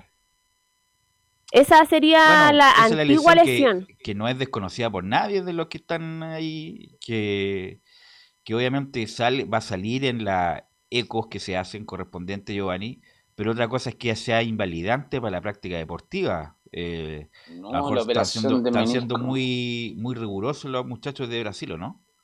Muy riguroso se la. Seamos testigos la, eh, la lesión de menisco. Ahora ya menos de un mes el jugador ya está de vuelta a la cancha prácticamente. Pasa a ser casi ambulatoria, se podría decir. No es limitante para un tema de, de cierre de contrato el día de mañana. Si las lesiones de menisco eh, van de cada día de los jugadores, se podría decir. Se- es una cosa que se va fundiendo con el, con el trajín de, de las temporadas. Mucha gente no se lo rompe, han pasado pero ya, pues Giovanni, han pasado seis años ya. de la- recordemos que Franco Varese es el superior dentro de un mundial y terminó jugando la final, entonces no es algo limitante, creo yo. Acá esperemos que se pueda re- remediar y que pueda Pero firmar en disculpa. ¿eh, ¿fue menisco, Belén, o, o ligamento? Que Porque ser distinto. menisco es raro. ¿Belén? ¿Era? ¿Fue? Meniscos, por lo que yo tengo Ah, entendido. Ya, porque No, es raro, es muy raro que me haya pasado el no examen es- médico. No es, no es grave como antes, menisco, antes. No, y antes el- tampoco era grave, era más lenta la recuperación nomás, pero no el era... ligamento ahí, ahí sí que es distinto porque tienes que sincronizar nuevamente toda esa parte de la rodilla cuando se corta el- el- la unión entre la rodilla y la pantorrilla. Eh, pero bueno, eh, ojalá se, se resuelva de la mejor manera para Huerta, Belén. Sí, eh, todavía no está 100% cerrado el tema de que ya no, que no jugaría por, por el Palmeiras. Eso está congelado, por así decirlo, el, el fichaje. Eh, bueno, Valver eh, se suponía que debería volver hoy día al país. Es- Esto estaba programado desde antes, de si pasaba o no pasaba, firmaba o no firmara por, por Palmeiras, iba a volver hoy día, se supone, pero al parecer no va a regresar hoy y regresaría el viernes para ver qué pasaría con, con su futuro. Belén, A ver si. Cuéntame. eh, ¿Consulta Católica ya estaba buscando el reemplazante de Valver Huerta o seguirá con las puertas abiertas en este momento? Sí, ya habían algunos que estaban sonando en, en la Universidad Católica, de hecho, ahí para allá iba ahora. Sonaba eh, Ramón Arias, bueno, que ahora definitivamente no va a continuar en la Universidad de Chile, como mencionó Felipe. Eh, también sonaba Ignacio Tapia de Huachipato, jugador de 22 años, Nicolás Ramírez, también del mismo equipo, con 24 años, y Daniel González, eh, jugador de Santiago Wanderers, de 19 años. Hay que ver, pues, ojalá lo confirmen a Huerta y no tenga que volver por el bien de él, si no, bueno, ahí Las puertas están abiertas para re- recupera Camilo un, un jugador titular para la Copa Libertadores del 2022. Sí, titu- titular absolutamente. Y de los que había dado nombres de Belén, eh, definitivamente Arias, eh, si, si- si que se llegara a ir Valver Huerta definitivamente, sería eh, Arias el mejor reemplazante. No entiendo, Arias, un buen jugador, yo lo hubiera dejado, pero Sí. No lo, que- no lo quiere en la Universidad de Chile que casi desciende y lo, y lo quiere de refuerzo el campeón, de- el multicampeón de Chile. Sí, bueno, recordar que, que Valver Huerta fue seis veces campeón con la Universidad Católica, tiene tres por torneos nacionales y tres supercopas, y en la temporada que recién pasó jugó 30 de los 32 partidos, eh, 2.644 minutos disputó y, anotó tres goles en la temporada, así que eh, no se discutar- discutiría su, su titularidad en- de no firmar con, Palmeiras. Y el tema que le interesaba a don Carlos eh, respecto a, a Fernando Sampedri, al, al goleador cruzado, que también tuvo, bueno, fue goleador del campeonato nacional. Eh, hay tres equipos interesados en él que no hay eh, ofertas formales al club, pero eh, hay sondeos del Inter de Porto Alegre, eh, al Cholos de Tijuana y bueno, al que mencionamos ayer que fue León de México que dirige Ariel Holland. Claro, y si los Holland lo pide, es muy posible que llegue, ¿no? ¿Mm? De todos los que nombraron, ni uno Católica no puede competir con ninguno económicamente. Claro. No, con nadie se lo lleva a ponerle la plata Con y se va, eso no, Se va de no- no es una posibilidad, así que van a tener. Y, además, Y vendría a ser el último contrato bueno de San Pedro, imagino, fuera. Justamente, tiene a 32 años ya San Pedro y sería el, el último gran contrato del jugador de Yo Rosario. creo que no sigue en Católica, está listo. Belén. Claro, tampoco tiene cláusula de salida, así que la Universidad Católica pondría el valor de- del jugador.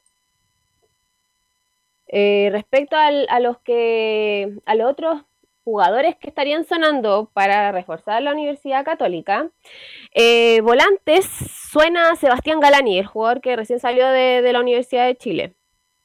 Esto porque, claro, Juan Fuentes eh, no, no renovó y queda solo Ignacio Saavedra en ese puesto. Entonces estarían buscando un, un reemplazante ahí para, para Juan Fuentes. Mira lo que voy a este decir jugador. yo. Lo que pasa es que Galani tuvo muchas lesiones y al final Galani es más que Saavedra. Pues. Es más que Saavedra. Y no, ¿cómo se te ocurre? Galani es más. eh, Saavedra seleccionado, que aquí, que allá. Galani es más que Saavedra, viejo. Desafortunadamente Galani fue en algún momento titular con Moya, hicieron una buena dupla el, el principios del 2020. Incluso Galán incluso hasta sonó en estos microciclos, de ahí se lesionó muchas veces y no pudo agarrar el ritmo nuevamente. Afortunadamente para la U agarró el ritmo al final. Galani tiene más recorrido que eh, Saavedra. Y para mí técnicamente es más que Saavedra. Y si es que lo llegara a contratar Católica, es una muy buena contratación. A mí no me explico por ¿Velus, qué. lesiones de qué tipo tuvo Galani? Soltaron. ¿Ah? ¿Lesiones de qué tipo? Que tuvo varias. Tuvo menisco también. Y después de los meniscos tuvo muchos desgarros. Entonces nu- nunca se pudo eh, agarrar ritmo después de ese momento. Afirmar, no se pudo afirmar. y claro, le costó. Eh, pero para, insisto, con todo respeto, no sé a lo mejor le parece a Camilo. Para mí, Gal- Galani sería una muy buena contratación de Católica. Son jugadores muy distintos, ¿ah? Son jugadores distintos, no sé si Uy, más que Pero los dos juegan de volante central. Claro, la, ventaja de Galani a que llega al área, que remata al arco y que mete pelotazo con sorpresa. Saavedra toca para atrás, para el lado, para, Para el lado, para sí. el lado. Es un jugador que no trasciende mucho en el medio campo de la Católica. Cuando se habló mucho de Saavedra, como que empezó a, no, Sí. empezó a, a bajar, a, como que un pánico escénico le tocó. Puede ser por la competencia. Tampoco tuvo mucha competencia ahí como volante central porque tenía llegó Juan Fuentes y que pasó más lesionado. Entonces, por- quizás por ahí pudo haber venido un relajo. Puede ser, ¿ah? Belén. Bueno, recordar que este jugador, Sebastián Galani, fue formado en Coquimbo Unido y tiene 24 años. Otro que suena también en ese, en ese puesto es Claudio Sepúlveda, jugador de, de Huachipato y que fue formado en la Universidad Católica, tiene 29 años. Buen jugador Sepúlveda, juega bien. Por lo menos es más que esos dos. ¿Ah? Galani es más Sí, que esos eso dos. sí. Galani por la edad también, imagínate, 24 El equipo años. que descienden siempre le sacan Queda un jugadores. bandeja para la Católica Galani. Galani es para.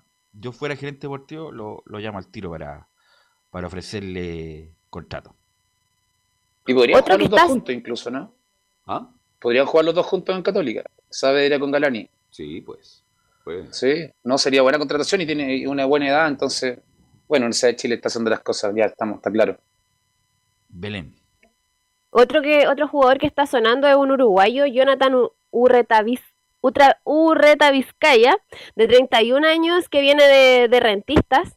Esto por la salida de, de Gastón Lescano y eh, por, bueno, por la baja que ha tenido Fabián Orellana. eh, estarían buscando en, en ese puesto. Era un jugador de 31 años. No, pero ese buen jugador. Sí. Jugó en- incluso parece que estuvo en la selección uruguaya en algún momento. Sí, es seleccionado uruguayo. Sí, buen jugador. eh, Parece que este de muchacho es de mm, Defensor Sporting. Así que una muy buena opción para la Católica. Sí, ya vamos a, para ir finalizando, vamos a, a- a repasar los jugadores que podrían renovar con la, con la Universidad Católica que terminaban contrato. Eh, bueno, Germán Lanaro le ofrecieron a Alfonso Parot, a Raimundo Rebolledo, a Luciano Agüed, a Diego Buenanote, a Edson Puch y a José Pedro Fuensalida. Vamos a escuchar eh, unas declaraciones que tenemos de, de José Pedro Fuensalida respecto a si sigue o no sigue, porque eh, como había mencionado anteriormente que, que no sabía si quería seguir o se quería ir a la MLS, pero en definitiva en la 04 menciona el Chapa, el club deberá decidir para lo que viene el otro año. Eh, no, el tema contractual es un tema muy relevante para el club. Nosotros llevamos muchos años juntos, la verdad que siempre soy un agradecido y bueno, ahora obviamente queda el club en la- las decisiones para lo que viene el otro año, pero una hora tranquilo, tomarse un, un descanso, pensar también en, lo que lo que venga, en lo que venga y, y obviamente ahí conversaremos con el club en el momento indicado para, para ver qué hacemos. Respecto a lo que menciona, eh, otro que debería seguir también y que aceptaría eh, la oferta que, que le van a realizar eh, en las negociaciones eh, sería Alfonso Parot, donde la 05 menciona, yo quiero seguir, me gustaría retirarme acá. Eh, no, estoy a la espera. eh, se acababa el torneo y se iba a empezar a conversar, como siempre lo hace Católica. Y ya esta semana ya se iría a definir un poco de si, si sigo o no sigo. Eh, por mi parte, tengo la intención de seguir. el club de mi amor, donde me gustaría retirarme acá y jugar la mayor cantidad de tiempo posible. pero obviamente ahí tenemos que poner de acuerdo lo que quiere el club y lo que quiere jugar. Entonces ahí estamos, estamos recién terminando el torneo y ya esta semana ya empezamos a, a. Oye, ¿ya Paró le renovaron ya o no? Está en veremos. Ya. Todavía no hay nada oficial, pero claro, le- a eso, a todos los jugadores que nombré, eh, están dentro de, de las posibilidades de seguir. Esto ya se definiría, claro, el tema de la negociación, si siguen o no siguen. Velus, Sí. Belén, el uruguayo jugó un mundial de Rusia, un, un partido. Por eso te digo, es un jugador seleccionado. Jugó en Benfica, ¿no? Tiene una carrera tremenda, eh, finalista con Peñarol de la Copa Libertadores, jugó el Mundial de Clubes por, por, por Pachuca, por Monterrey. Entonces, no es cualquier cosa. No es cualquier Sí, sí, cualquier viene cosa, de, viene de rentistas ahora. estuvo en La Coruña, tuvo tasado en que ver 15 si está- millones de dólares, ¿no? Hay que ver si que está puede jugar. bien Físicamente. Bien, ¿cómo físicamente. ¿Algo más, la Belén? Eso sería por hoy. Ok, gracias Belén, muy amable. Y vamos con Colo Colo. Con Colo Colo también tiene novedades, o más bien las no noticias, porque uno quería que Pizarro juegue por Colo Colo, qué pasa con el 9, eh, etcétera, etcétera, pero todo eso nos va a informar Nicolás Gatica. Sí, buenas tardes nuevamente. Claro, hay novedades en cuanto, o, mu- o mucho en la zona ofensiva, justamente con Colo Colo. Decíamos titulares que, bueno, ayer había sonado el nombre este delantero de Vélez Sarsfield, Juan Manuel Lucero, y otro delantero que también sonó, que se llama Sebastián Sosa de Patronato. Según informaciones que circulan ahí cerca de Monumental, el técnico Quintero le habría bajado el pulgar. Ninguno de esos dos va, va a ser opción ya en Colo Colo, ni Lucero ni Sebastián Sosa. Y otro nombre que habría surgido por petición de Gustavo Quintero, que lo conoce del fútbol ecuatoriano, el delantero se llama Bolaños, Miller Bolaños, un delantero ecuatoriano que estuvo ahí, lo conoció en Emelec, lo dirigió por ejemplo Gustavo Quintero, y ese es el delantero que habría propuesto justamente tras la caída de estos dos jugadores que el mismo técnico bajó y también como dijimos el caso ya de Moreno Martín que también fue descartado hace un tiempo atrás. En cuanto a los que podrían llegar, bueno, Cristian Zavala ha mandado mensaje en varios medios diciendo de que él está esperando justamente que se decida en esta semana. Ha dicho varias veces que quiere saber en dónde va a jugar antes de irse de vacaciones, si va a jugar en Colo Colo, si va a seguir en Melipilla, porque incluso dice que si está la posibilidad de jugar en Melipilla lo va a hacer. También de partir al extranjero, que ver qué otras novedades pueden surgir. Pero Zavala dice que está esperando más antes de irse a- de vacaciones, quiere saber cuál va a ser su futuro, si va a estar en Colo Colo en otro lado. Uno que podría llegar, que es opción, el delantero de Santiago Wander, Ronnie Fernández, que de hecho una historia de Instagram que va viajando rumbo a Santiago, escuchando ahí una música, así que también ahí podría ser índice de algo, índice de algo de que podría llegar este jugador. Entonces la novedad está más, como dijimos, en la parte del 9, también lo que tiene que ver con el tema de, los delanteros Santos, Parragués y Iván Morales, que los tres no se querían en Colo Colo y hay algo justamente con eh, este, Morales, Iván Morales, y justamente ayer se comentaba, me preguntaban, eh, lo de la, la cláusula de salida, efectivamente, por la cláusula de salida que le pone Colo Colo a Iván Morales es de 5 millones de dólares como piso mínimo, y hay dos equipos que están interesados, el Elche de España y el eh, Venecia de Italia, son los dos que están interesados en...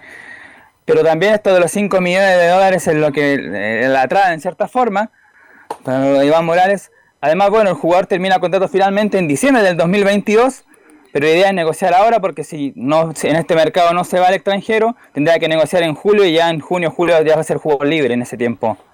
eh, Iván Morales, eso es un poco lo que tiene que ver con la, la parte de arriba, del 9 o de, la- de los delanteros. Ahora usted pondría 5 millones de dólares para sacar a Morales de Colo Colo. Pero 5 millones de dólares para Europa no es, Es nada. poco eso usted. No es nada. Ah. Pero yo no contrataría a Morales. No es jugador de mi gusto, a pesar de que es un jugador correcto. Pero Colo Colo tampoco está haciendo mucho esfuerzo por retenerlo o por alargarle el contrato. O Hace sea, tam- mucho y, y- tiempo que y lo poco interés caro. Yo. ¿ah? ¿Sí, Johnny? Y lo tasa caro también. O sea, Sí. como, como va a quedar libre, está tratando de que hagan alguna oferta, a ver si sale algo y si no, se va a ir, se va a ir con jugador libre. no tiene cláusula, disculpa Giovanni, no tiene cláusula de salida No, no tiene. eh, Morales, ¿o no? Es cosa de llegar a acuerdo con el club, Nicolás. Claro, dicen, a ver, aquí tenemos la, información justamente de... Aquí dice, el chino tiene acotado hasta el 31 de diciembre del próximo año, un escenario complicado para el club de si el jugador no parte en esta ventana de mercado, bien podría negociar como libre a partir de julio próximo. Y aquí tenemos la parte de la... Aquí está, en caso de que llegue un ofrecimiento de otro club, partirá del Monumental sí o sí la oferta tiene un piso de 5 millones de dólares. Una suma complicada para los clubes europeos con un mercado contraído, aunque no tanto para el fútbol mexicano, un destino eso sí que No, pero ya, por ahora pero no piso en que Colo Colo. pone- El, el piso que pone el club, no es que Son esté en 5 millones, claro. No- no Pero esté en 5 contrato. millones para recibir ofertas de ojo. No Bueno, creo que insisto, si le si ofrecen llegan 4 no se va a si ir. Si le dos ofrecen millones, 3 no se va a ir. pero Pero, si si se va a ir igual, reciban 2 millones en vez de, en vez de Por nada. eso, si llegan 2 millones, yo lo vendo al tiro a, Al a Morales. tiro lo mando, le pago el Claro. Así que, insisto, un correcto jugador, pero en ningún caso en, en un jugador. Para Quintero nunca fue un El jugador- mejor ejemplo fue Sí. que siempre fue titular en Colo Colo y, siempre Quintero pidió Así es. un, centro reemplazo siendo el goleador de Colo nueve. Colo. Exacto. Lo tenía de titular, pero tráiganme el 9. Tráiganme el 9. Y hacía goles en su momento, aunque sea de penal, hizo los goles, estuvo en la tabla arriba, pero seguían pidiendo el 9, entonces mejor ejemplo no hay, creo. Nicolás. Los nombres, como dijimos, que surgen son este de Miller Bolaño, delantero ecuatoriano que conoció, que lo tuvo en MLE Gustavo Quintero. Otra opción que también se, suena como nombre de Tobías Figueroa, este delantero argentino de Antofagasta, Unión Española, entre otros. Siguen los nombres que están en la zona ofensiva. Bueno, en cuanto al tema de renovaciones, ya se dijo lo de Milano Amor, lo de César Fuentes, todavía lo de Vicente Pizarro y Leonardo Gil están en conversaciones, no, no hay nada nu- nuevo, no, no se sabe si está más lejos, está más cerca, si se ha avanzado o no. Lo que se sabe es que siguen negociando ahí justamente con el representante de Vicente Pizarro y también en el tema de Leonardo Gil con el club eh, árabe, que es el que tiene los derechos del jugador.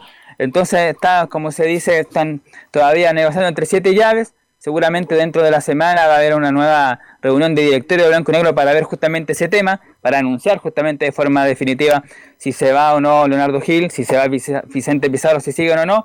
En caso de que se vaya uno de los dos, un nombre que sonaba ahí en el mediocampo de Colo Colo es de Esteban Pávez, el 8, que rescindió contrato con el Cholo de Tijuana, que está libre, pero que hay 13 mm, clubes en México que estarían interesados en este jugador, que por eso lo podría complicar la vuelta de Pavés a Colo Colo, pero claro, tienen que definir primero, en caso de no continuar Pizarro y Gil, ahí podrían ir por Pavés y otro jugador que, que juegue en esa posición. ¿Quién maneja Pizarro, Nico? Felicevich. Eh, Felicevich, sí, Felicevich. Fernando Felicevich, así es. Por eso está No, pero, pero ahí lo de Pizarro yo me parece que es justo, lo estoy escuchando, y es, es, jus- es legítimo lo que quieren, pues quieren que no pongan una cláusula tan alta para que, para que se pueda ir, y no una cláusula tan alta que es casi prohibitiva para cualquier mercado en este ¿Esa es momento. la piedra de Mm. tope? Esa es la piedra de tope, y obviamente una mejora que es natural, una mejora Económica, obviamente. de Pizarro, pero no poner una cláusula tan alta porque este muchacho Pizarro en, en 15 días más, en 16 días Queda más libre. puede negociar, o sea, ya puede negociar, libre. pero puede firmar por cualquier equipo y a Colo Colo le queda cero pesos. Mm. Nicolás.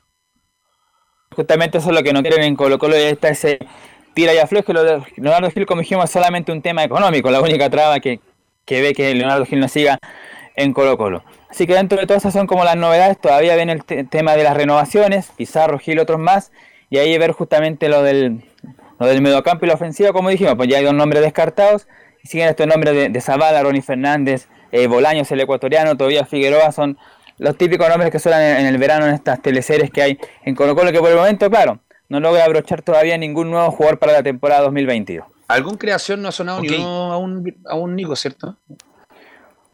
Sonó en el comienzo Luis Jiménez, pero de ahí no, no, no se supo nada más. Ah, No se habló más del tema. creación. Le falta en creación a Colo Colo, aparte del 9. Ok, gracias a Nicolás Gatica. Vamos con Juan Pedro Hidalgo, porque un histórico, comillas. Gran arquero. eh, Muy buen arquero. correcto arquero. ma- No, no, yo Correcto partido. arquero, Es que jugó muy poco. Correcto arquero. Bueno, entonces no era gran arquero. No, sí, no, es ya. que cuando jugó muy bien lo sacaron. Yo recuerdo en unos partidos internacionales, Juan Pedro, Por eso, buen arquero. jugó extraordinariamente bien, pero usted sabe que hay manejo de representante y por eso lo sacaron de la titularidad. Fernando Hurtado, Juan Pedro, ¿cómo estás? ¿Qué tal, verlos nuevamente, Carlos Alberto? Claro, Fernando Hurtado, que oficialmente deja después de 11 temporadas Deportes Antofagasta. El partido que dice Carlos Alberto fue el de la Copa Sudamericana, la primera clasificación, Sí. el partido que se jugó, de hecho, con Fluminense en Brasil. Recordemos que ese partido tuvo una reprogramación de fecha porque hubo el incendio en uno de los complejos de, de los brasileños y eso afectó un poquito la reprogramación. Ese partido después se jugó y fue un gran partido. Ese partido 0-0 terminó gracias a Fernando Hurtado y además otros partidos donde él también pierde la titularidad ese mismo tiempo, eh, cuando deja también la banca Gerardo Ameli, que era el técnico de la escuadra de- del CDA. Fernando Hurtado llegó a los 19 años a Deportes Antofagasta, tuvo un par de temporadas, regresa a Cobreloa, vuelve a Deportes Antofagasta y indudablemente deja un cariño y un afecto sobre la institución y el respeto del hincha sobre Fernando Hurtado, lo que corresponde a su trabajo en todo lo que ha sido estos años en la escuadra del CDA, que él llegó eh, con poca instancia y en ese sentido Sí, Se nos fue la señal. se nos fue ahí con. Sí, pues se nos fue. Sí, se nos Le fue. cortaron el. Lo llamó lo- Fernando Hurtado, Lo le- conectaron, justamente, lo conectaron a, a Juan Pedro. Eh, Vamos a, vamos a volver con Juan Pedro en cualquier momento, pero aprovechemos estos minutos para ir con eh, Laurencio, Laurencio Valderrama y las colonias. Laurencio, en cualquier momento retomamos con Juan Pedro Laurencio.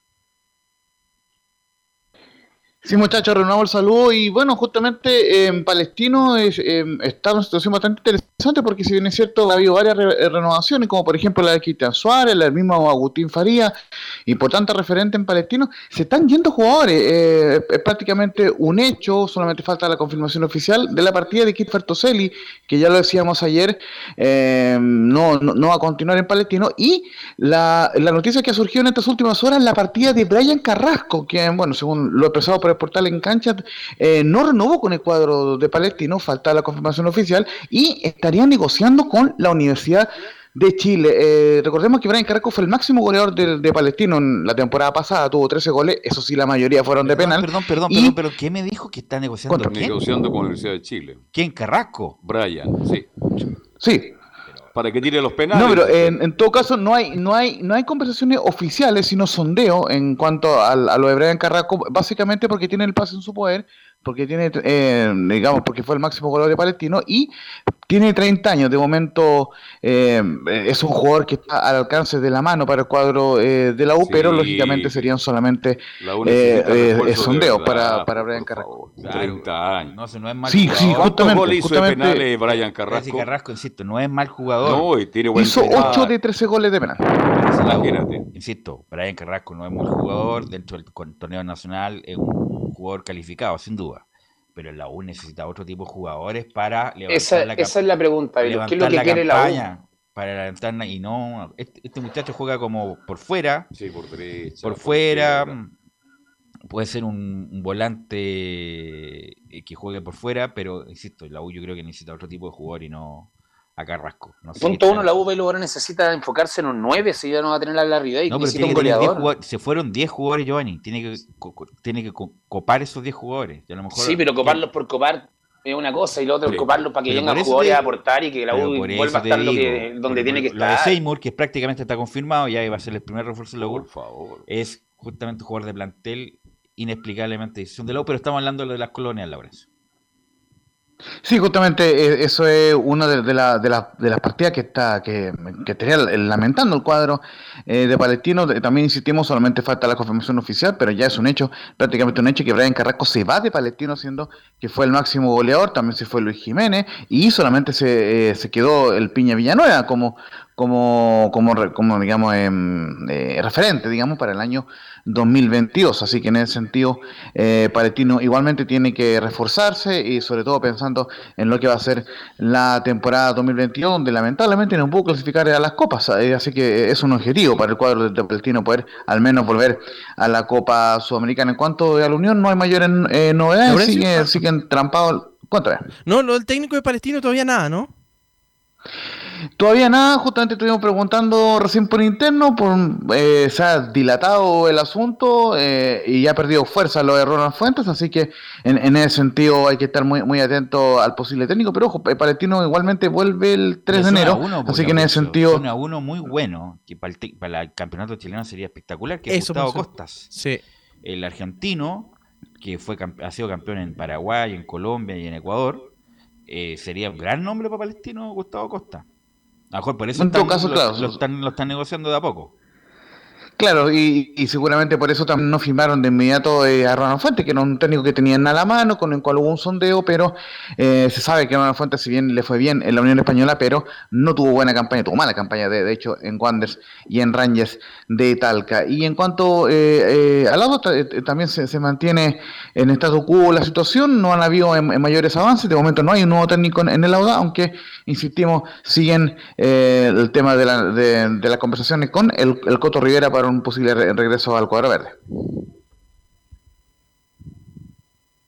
Solamente ¿Algo, algo más? Eh, eso sería eh, por el momento, muchachos, y no sé si que volvemos con Juan Pedro Hidalgo. No, no, no volvemos. Tú hay un inconveniente, Juan ¿Qué Pedro, así que mañana, Pedro? mañana lo vamos a tener a, Juan Pedro Hidalgo con el informe de Antofagasta. ¿Algo más, muchachos, para terminar, Giovanni Camilo? Muchas gracias. Un, un abrazo. No, nada, nada, Velo. Eh, Nos, vemos- nos escuchamos mañana y el viernes, viernes musicales. Camilo, ¿algo No, más? No, nada más por ahora, Belú. Chao, chao. Ok, gracias Emilio por la puesta en el aire y nosotros nos encontramos mañana en otra edición de Estadio Portales.